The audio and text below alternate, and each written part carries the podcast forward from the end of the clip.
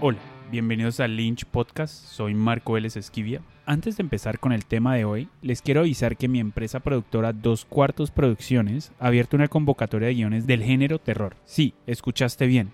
Estamos buscando guiones de largometraje para producir y solo estamos buscando de este género. Entonces, entérate de todos los términos y condiciones de la convocatoria en 2-4producciones.com y dale clic al enlace de la convocatoria. Esta semana se va a estrenar mi segunda película llamada Ruido en el marco del Indivo, el Festival Internacional de Cine Independiente de Bogotá, el próximo 18 de julio a las 6 pm, seguido de un QA a las 8 pm.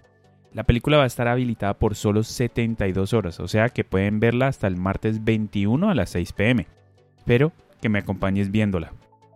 Cuando veas los créditos de la película te vas a dar cuenta que yo tengo varias posiciones dentro del crew, entre ellas ser el director, el director de fotografía, el editor y entre muchas más. Y eso me puso a pensar sobre la nueva era del cineasta independiente. Uno de los consejos más consistentes que le dan a los futuros cineastas es especializarse y enfocarse en un área de especialización altamente específica. Pero, ¿ese consejo sigue siendo relevante hoy? Yo diría que no. Cuando comencé, a todos los que iba conociendo en esta industria me dijeron que me especializara. Me dijeron que yo era buen editor, entonces que me especializara allí. Me dijeron que les gustaba cómo hacía la fotografía, entonces que me especializara haciendo dirección de fotografía. Me aseguraron que si me convertía en un experto en un campo muy estrecho, el éxito sería inevitable. Con el tiempo se hizo evidente que había algo de verdad en eso. Si bien mis habilidades generales a menudo me ayudaron a poner un pie en la puerta o conseguir un trabajo, mis habilidades especializadas fueron las que aceleraron mi carrera. Cuando comencé a trabajar como editor, una especialización temprana, la cantidad de proyectos a los que me llamaban para ser parte se duplicaron prácticamente de la noche a la mañana. Antes de ese punto me había centrado principalmente en la asistencia de dirección o en dirección de fotografía, dos posiciones muy buscadas sin escasez de talento. Los editores, por otro lado, eran muy escasos, pero la demanda de ellos crecía día a día. Entonces decidí explorar ese camino y casi de inmediato valió la pena. Incluso en mis primeros días como editor, por fuera de mis propios proyectos y de mis colegas cercanos, simplemente aprendí las habilidades técnicas básicas necesarias para hacer el trabajo y me promocioné como editor. Prácticamente de la noche a la mañana pasé de nunca tener un trabajo de edición a tener mis días reservados con trabajo. En la superficie mi historia parece ser un caso de especialización, pero no me llevó mucho tiempo darme cuenta de que todo esto tenía un techo de cristal. Al elegir reducir mi enfoque creativo a un campo muy específico, sin querer también reduje mis oportunidades. Me encontré menos propenso a conseguir proyectos para dirigir, que siempre ha sido lo que quiero hacer, ya que comencé a crearme un nombre como especialista en postproducción. Esto comenzó a parecer como si fuera un compromiso y tuve que hacerme algunas preguntas difíciles. Comprometerse con esta línea de trabajo altamente específica significaría perder oportunidades aún mayores en el futuro. ¿Cuántos de mis propios proyectos necesitaría sacrificar si continuara trabajando dentro de estas limitaciones? No me llevó mucho tiempo reconocer que la hiperespecialización como proveedor de servicios me uniría inextricablemente a mi trabajo para siempre y por lo tanto reprimiría mi capacidad de escalar a largo plazo. Eso no quiere decir que trabajar como un montajista dedicado o cualquier otra cosa no sea una carrera profesional fantástica para muchas personas creativas. Simplemente no era precisamente lo que yo estaba buscando. A diferencia de algunos tipos de productores, directores o dueños de empresas de producción, si seguía ese camino tendría poca flexibilidad en mi vida laboral y siempre estaría atento a otra persona. Esos criterios siempre fueron importantes para mí, ya que la variedad y la autonomía han sido grandes motivadores en mi trabajo. También decidí que no quería depender de una sola fuente de ingresos, de una sola habilidad que puede o no seguir siendo lucrativa a medida que cambian las tendencias de la industria. Hacerlo no solo cedería mi control sobre, sobre mis ingresos, sino más importante aún, mis actividades creativas. Entonces, como mi carrera como editor comenzaba a florecer, los trabajos mejor pagados y cada vez más reconocidos comenzaban a llegar a mi puerta. Decidí instantáneamente girar a la izquierda cuando el Waze me decía que girara a la derecha. Eso no significaba que dejaría de trabajar como editor, ya que seguía teniendo una pasión por el oficio pero sí significaba que volvería a configurar mi vida laboral para que fuera más completa. Por primera vez busqué activamente desespecializarme y convertirme en un generalista o un experto en todos los oficios. Había hecho esto en el pasado instintivamente, pero esta vez fue útil. Apunté a diseñar una vida laboral que aprovechara a todas mis fortalezas y minimizara mis debilidades. Esto significaba enfocarse no solo en la edición, sino también en la, en la, dirección, en la escritura, en la edición de sonido, en blogs, en diseño, en desarrollo de negocios, en mercadeo y otras habilidades complementarias. Al generalizar, pude tomar habilidades latentes que otros expertos me habían dicho que dejara a un lado y usarlas para encender un mayor potencial. No dejé de hacer nada del trabajo que estaba haciendo antes, pero cambié cómo estaba trabajando y busqué formas de incorporar habilidades de nuevas maneras. En poco tiempo pude pasar mis días trabajando en las cosas en las que realmente quería trabajar, diversificando mis esfuerzos y buscando nuevas oportunidades. Esto se manifestó en innumerables proyectos creativos, esfuerzos empresariales, este podcast, mi columna y newsletter, en Dos Cuartos Producciones, en Gótico Tropical y en mucho más. Cada una de estas empresas se desarrolló estratégicamente en función de mis habilidades, capacidades y activos. Todo esto ha resultado en una vida laboral diaria que realmente disfruto, la mayoría de los días al menos, y más tiempo para dedicarme a mis películas. Mi camino exacto ciertamente no será el adecuado para todos, pero realmente creo que hay miles de cineastas que serían más felices y más creativamente satisfechos si tuvieran que apoyarse en sus múltiples fortalezas. Ser un experto de todos los oficios ya no necesita tener una connotación negativa. Muchos de los mejores cineastas, artistas, dueños de negocios, ejecutivos y otras, em, y otras personas increíblemente productivas lo son, por naturaleza, experto en todos los oficios, y su éxito puede atribuirse directamente a ese factor. Y a la luz de los acontecimientos que estamos viviendo, diría que la generalización es más importante que nunca. Cuando llegó el COVID-19, vimos cuán inestable es realmente cualquier trabajo puesto en esta industria, incluso el más especializado de ellos. Sin embargo, por otro lado, muchos generalistas han podido manejar esta tormenta bastante bien, ya que por diseño su sustento no depende de una sola cosa. Su portafolio puede sostenerlos incluso en tiempos difíciles.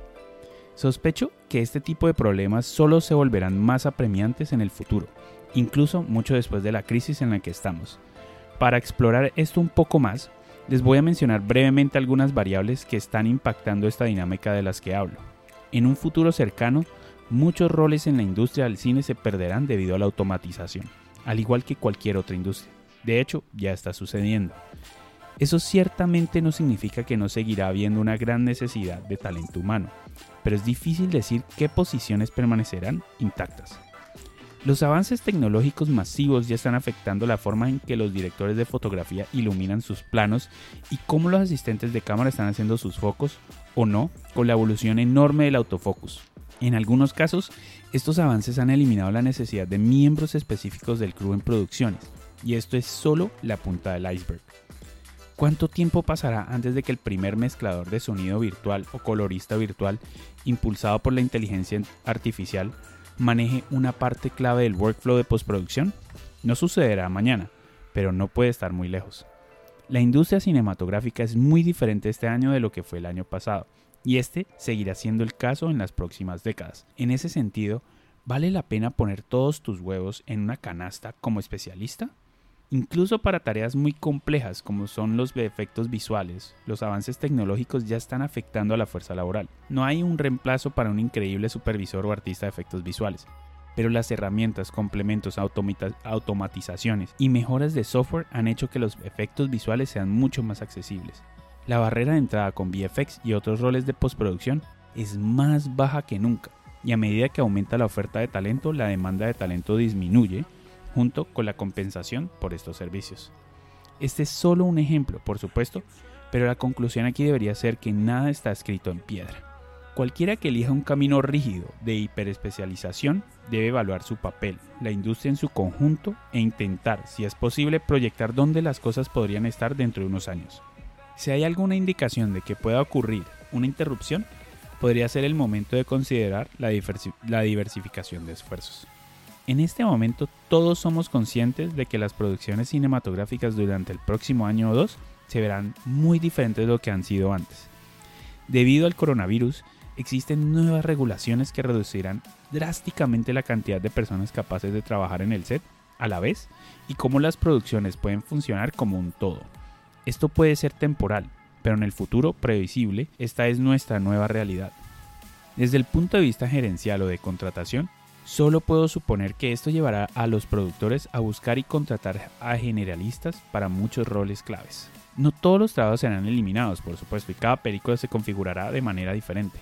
Pero una consideración clave al contratar al crew o al talento de postproducción será la versatilidad. ¿Puede esta persona realizar múltiples roles de manera efectiva? ¿Pueden ayudarnos a movernos más rápido en el set? ¿Pueden mantener los costos bajos? Estas son las preguntas que se deben hacer en este momento. Y los cineastas que se sienten cómodos haciendo malabares con varias tareas y que realmente prosperan en este entorno serán los más beneficiados. Tendría que suponer que una vez que las empresas de producción y los estudios se acostumbran a trabajar de esta manera, puede convertirse en la nueva normalidad. Incluso después de la crisis en la que estamos, nos quede atrás. Así como otras industrias se están dando cuenta de cuán ineficiente han sido, la industria del cine también tendrá un despertar. Después de un año o dos de trabajar de esta manera, no puedo imaginar que alguien quiera volver al mismo sistema anterior, uno que requería más personas en el set a un costo más alto por el mismo producto final. En este sentido, ser multifacético beneficiará a todas las personas del crew, como a los dueños de las empresas productoras u otros generalistas. La diversificación de habilidades y destrezas conduce a una diversificación de oportunidades y opciones. Si bien muchos cineastas han pensado tradicionalmente en sí mismos como artesanos que estrictamente tienen que trabajar por cuenta propia, esa perspectiva está comenzando a cambiar. Gracias a muchos de los avances tecnológicos a los que aludí anteriormente, se abren oportunidades para los cineastas que buscan complementar sus ingresos con esfuerzos comerciales.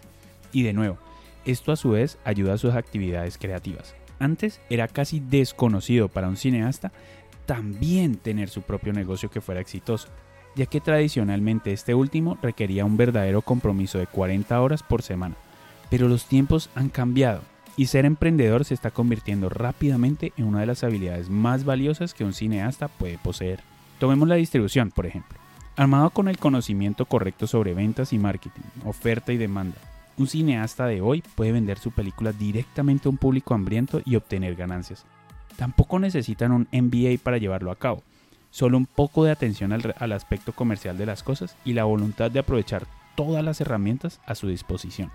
Por supuesto, esto no solo se aplica a la comercialización de películas, sino también a cualquier otra empresa emprendedora.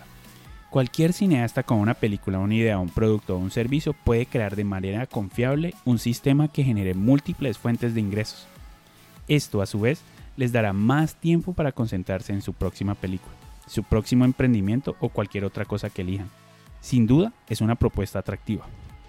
Ciertamente no todos los cineastas van a querer tener su propio negocio, pero aquellos que lo hacen y tienen una amplia gama de habilidades para respaldarlo podrán prosperar.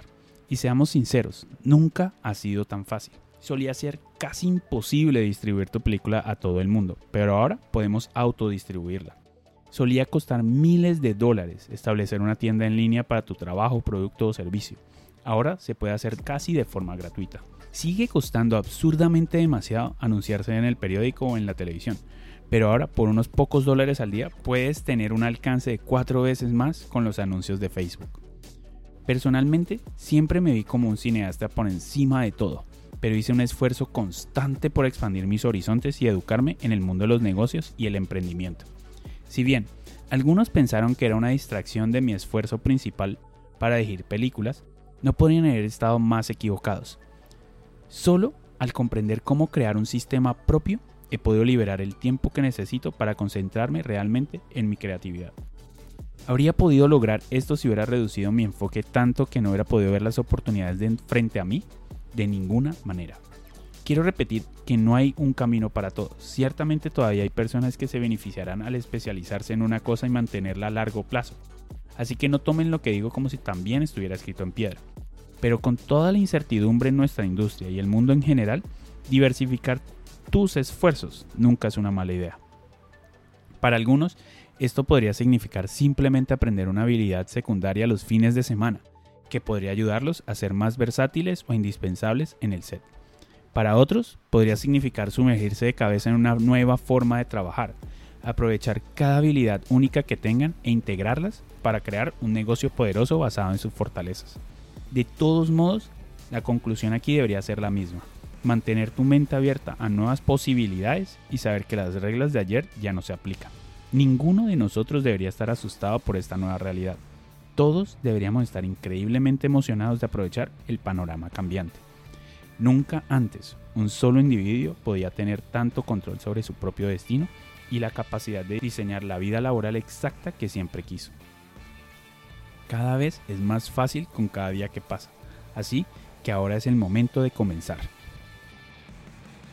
Y bueno, y con esto terminamos este episodio de Lynch Podcast. Recuerden que pueden seguirnos en nuestras redes sociales de Instagram, Twitter y Facebook. Y ahí pueden escuchar este podcast en todas las plataformas de podcast como Spotify, Apple Podcasts, Google Podcasts y Deezer. Y en nuestra página web lynchanima.com.